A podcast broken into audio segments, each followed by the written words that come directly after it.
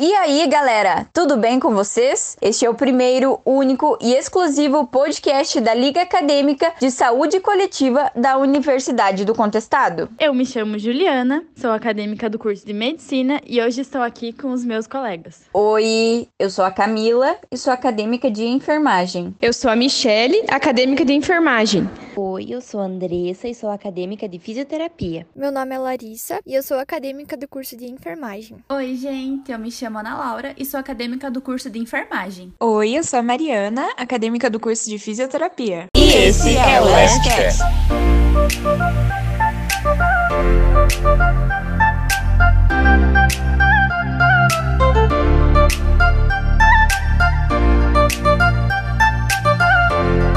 Ministério da Saúde vem implementando nos últimos anos no SUS as práticas integrativas e complementares em saúde, PICs, que utilizam de recursos terapêuticos diferenciados para a prevenção, tratamento e paliativismo de muitas condições de saúde. Evidências científicas têm mostrado os benefícios do tratamento integrado entre medicina convencional e em práticas integrativas, isso podendo ser aplicadas em todo o ciclo de vida. Dentro das PICs, a musicoterapia pode ser compreendida como o campo que estuda a relação entre o ser humano e a música, trazendo benefícios psicoprofiláticos e melhora no quadro clínico dos pacientes. No Brasil, a prática foi impulsionada com as Jornadas Latino-Americanas de Musicoterapia em 1968, na Argentina. Depois desse evento, foi fundada a Associação Brasileira de Musicoterapia. A música, ela pode ser representada de várias formas, mas principalmente Trata-se de uma terapia autoexpressiva,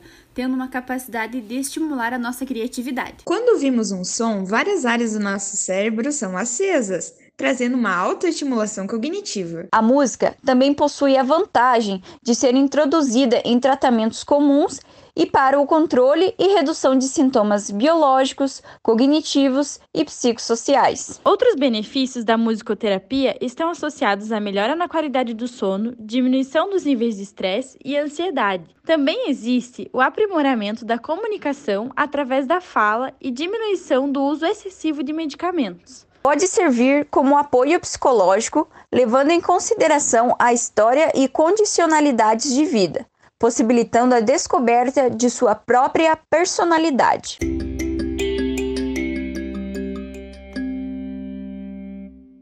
A musicoterapia pode ser utilizada de quatro formas diferentes: a improvisação musical, a recriação, a audição e a composição. O paciente ele pode participar das sessões de forma passiva, apenas escutando, ou ativo, quando participa fazendo música juntamente com o terapeuta. Existem algumas características que podem variar dentro da música que influenciam o resultado da terapia. São elas: a frequência, a altura ou o volume e a intensidade da música. Em relação às condições cardíacas, cardíacas, a musicoterapia tem demonstrado melhora na frequência cardíaca. Nos transtornos neurológicos, tem significativa influência de forma positiva nos sintomas de ansiedade e isolamento, tendo efetivo resultado em condições de AVC, demência, amnésia e afasia. Nos pacientes com autismo, pode ser uma importante ferramenta para o incentivo à comunicação e autoexpressão.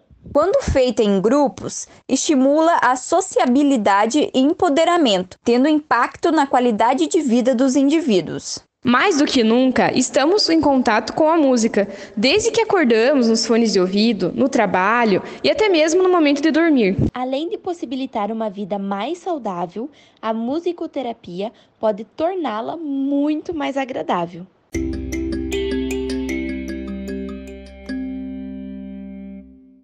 E aí, gostou do podcast? Então fica ligadinho aqui na Lastcast que vamos dar continuidade em outros assuntos relacionados à saúde coletiva. Anota aí, toda sexta-feira ao meio-dia teremos um episódio novo. E para ficar por dentro de tudo, acesse nossa página no Instagram, unc.lasc. Obrigada por ouvirem até o final e até o próximo episódio. Tchau! E esse é o Lastcast.